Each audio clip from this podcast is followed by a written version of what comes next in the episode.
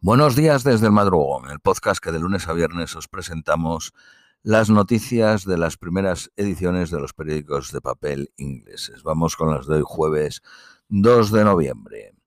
Periódico de Guardia. En el paso de Rafah entre Gaza y Egipto se abrió ayer por primera vez en más de tres semanas y permitió la evacuación de docenas de palestinos heridos, eh, concretamente 76 que requieren hospitalización y 335 poseedores de, pasaportes extranjeros. Mientras Israel continúa bombardeando territorio palestino. Hay nacionales de 44 países y 28 agencias viviendo en Gaza. Hamas dijo que siete rehenes han muerto el martes en el ataque al campo de Jabalia. Israel ha perdido 15 soldados desde que empezase la ofensiva. En Gaza ya han muerto 8.796 personas. Dos terceras partes son mujeres y niños.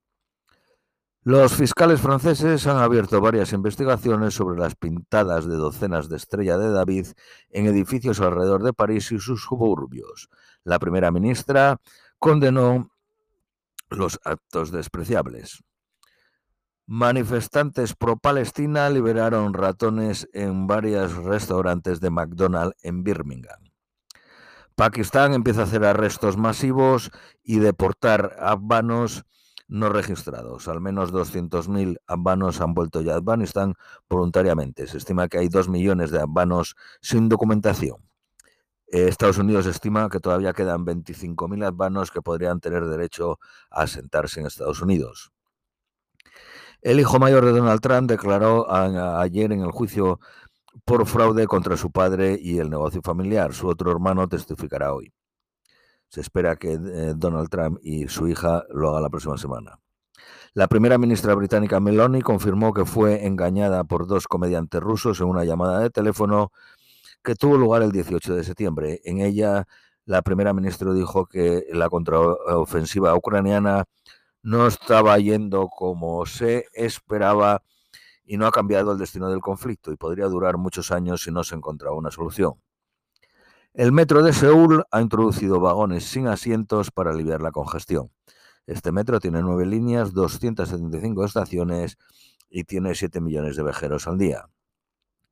El Partido eh, Laborista de Reino Unido dice que 630.000 eh, personas serán golpeados por el incremento de las hipotecas antes de las elecciones de 2024. La Reserva Federal mantiene la misma, el mismo tipo de interés. La inflación fue del 3.7 en septiembre. El gobierno de Reino Unido ha retirado la garantía estatal por valor de mil millones de libras en préstamos COVID. El rey Carlos III atenderá la ceremonia de apertura de la Cumbre del Clima en Emiratos Árabes Unidos un año después de que fuese aconsejado por Liz Truss de no acudir a la cumbre anterior en Egipto. El cofundador de Extinction Rebellion ha sido declarado culpable por romper una ventana de un departamento gubernamental causando daños por valor de 27.600 libras. Reino Unido, Estados Unidos, Unión Europea y China han firmado una declaración sobre los potenciales riesgos eh, catastróficos de la inteligencia eh, artificial sobre la humanidad. Una inaceptable cultura del sexismo, acoso y bullying fue permitido en el equipo de aviación acrobático Red Arrows de Reino Unido. Según la Organización Mundial de la Salud, el COVID mató o contagió a 780 millones de personas. Periódico Daily Mail. El rey Carlos III condecoró con una medalla a un soldado keniano de 117 años que sirvió con Reino Unido en la Segunda Guerra Mundial.